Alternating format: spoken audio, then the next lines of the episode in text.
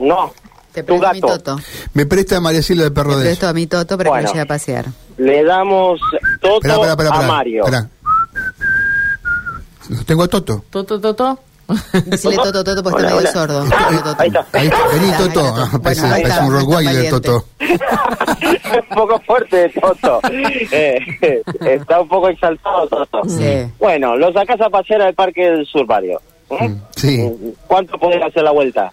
Eh, con- con ¿Toda la Toto? vuelta con Toto? Sí. Y Toto tiene pies pequeños, pasos upa. pequeños. Claro, sí, la. ¡Apurate, Toto! Va medio lento Toto últimamente. Eh, no sé, le podés poner, no sé, 20 minutos. 20 minutos. Bueno, entre que vas, volvés, media hora. Se te hace eh, el, el viaje. Dicen Eh, que Toto, cada vez que sale, En cada plantita levanta la pata.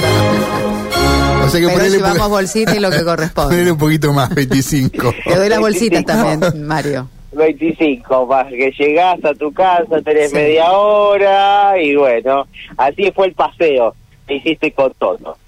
¿Qué es lo que pasa?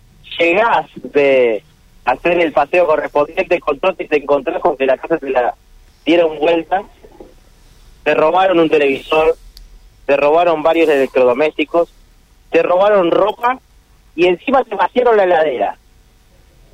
5 de la tarde. ¿Dónde pasó eso? ¿En el sur? Primera Junta y Santiago de Chile.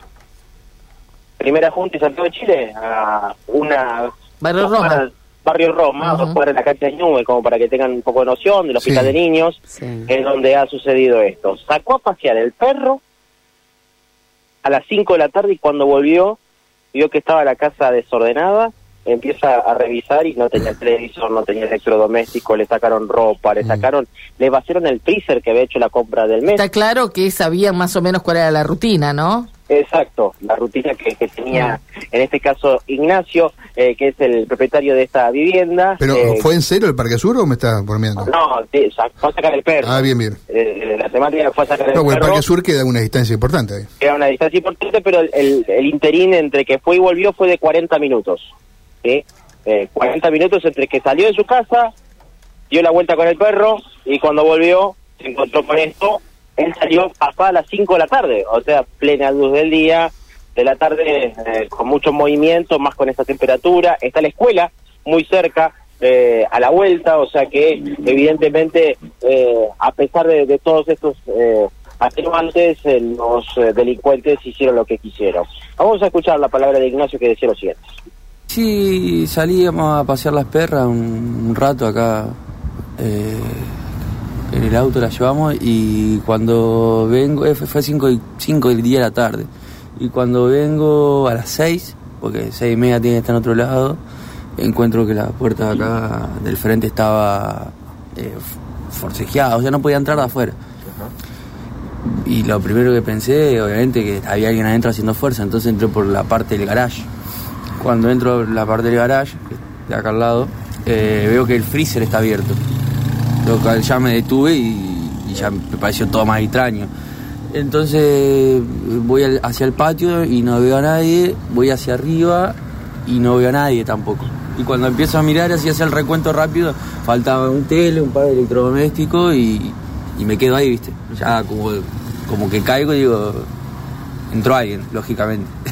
y, y bueno, después haciendo los recuentos finales, eh, se llevaron, bueno, el tele, como dije, un par de electrodomésticos, la cartera de mi novia con todos los datos, eh, bueno, las tarjetas y demás. Eh, y bueno, y después mirando también un poquito arriba, se, eh, tuvieron un, rat- un ratito, habrá estado 10, 15 minutos, pero bueno, alcanzó el tiempo. pues, Se llevaron eh, planchita, secador, eh, neceser con perfumes y camperas. De corte deportivo las camperas, no las, las de salir, ah, de abrigo, viste, sino que las eligieron. Pero se llevaron cosas, o sea, no había nada desparramado, nada tirado, sino que por eso eligieron, pero mm, no se llevaron cosas que no sean vendibles, básicamente. Era un ratero. El freezer vacío. Habíamos ido hacía dos o tres, y el sábado habíamos ido a comprar la provista mensual, que para nosotros dos nos dura más de un mes. Y había varias cantidad de kilos de carne y se lo llevaron. Eh, la- eh, yo sigo bastante nuevo en el barrio y la verdad que mm, no me sorprende y es un sentimiento raro, sino que cuando llegué, como te digo, cuando caí, dije, bueno, Uno más, soy uno más. me pasó. Sí, porque no me sorprende. El, el garrón eh, que yo creo que hubo facilidad para entrar y que están en tu casa. Ese es el garrón. No pasó nada, material, estamos todo bien. Habíamos llevado las perras, que, que van a saber, capaz que te roban una, piden rescate, hacen cualquier Sí, cosa. sí.